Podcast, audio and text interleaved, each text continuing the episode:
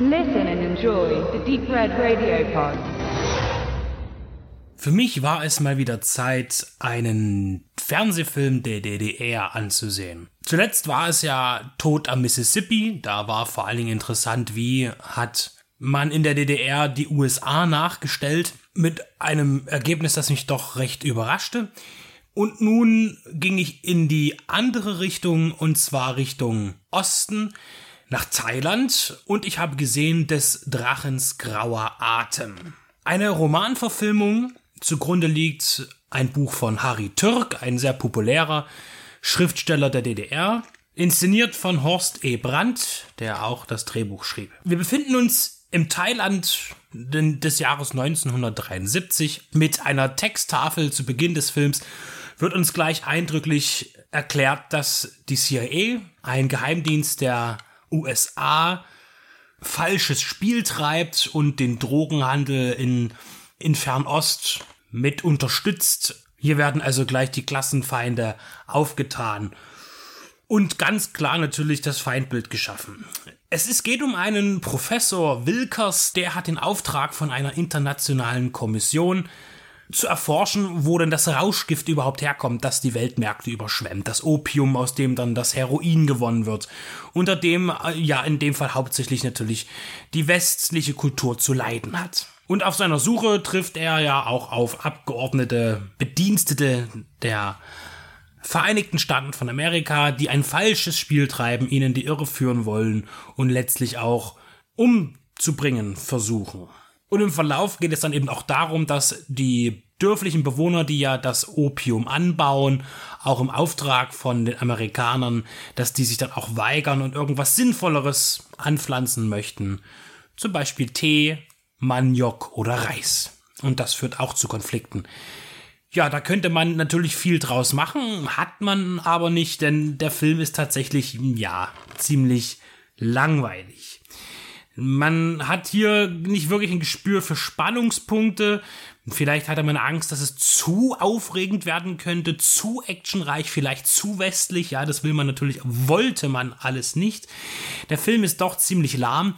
Als Dokumentarfilm hätte er vielleicht besser funktioniert, aber er hat auch, er hat zwar Spielfilmcharakteristik, ist aber trotz seiner 83 Minuten Laufzeit doch ziemlich zäh und ja, auch die Darsteller vermögen es nicht oder sollten nicht vermögen, den Figuren, die auftreten, in irgendeiner Form ein gewisses Flair zu verleihen.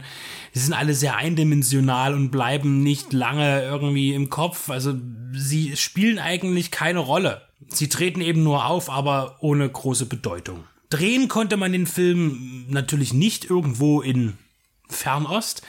Die Produktion ist auf 1979 festzulegen. Der Film handelt 73 in Thailand.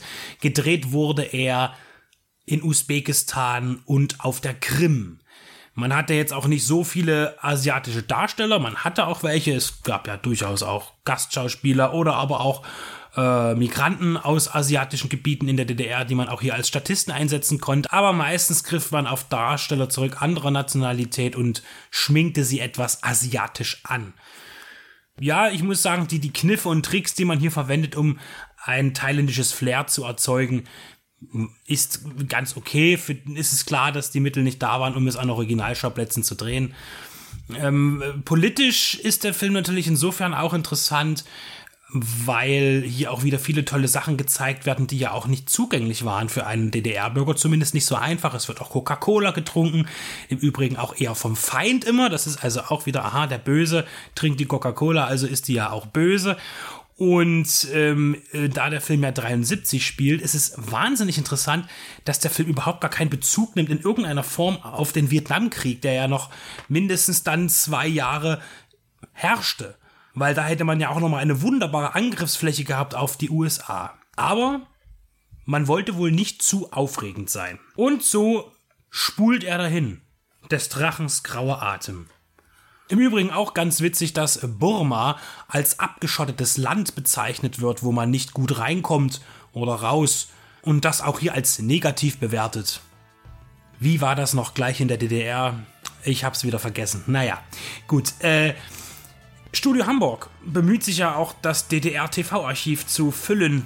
in unseren Regalen in Form von DVDs. Ich muss sagen, die Bildqualität ist ziemlich gut, besser als die meisten älteren Produktionen, die bei Studio Hamburg auf den Markt kommen. Hat mich überrascht. Überrascht hat mich nicht, dass auch wieder mit dem geringstmöglichen Aufwand dieser Film umgesetzt wurde im Heimkino.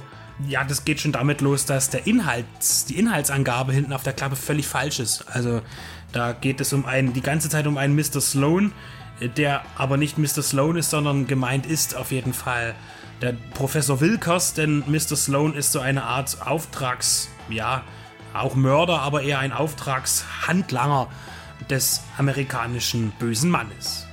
Das ist definitiv nur für sehr interessierte Menschen einen Wiederentdeckungs- oder Wiedererkundungsfaktor kann ich hier nicht erkennen.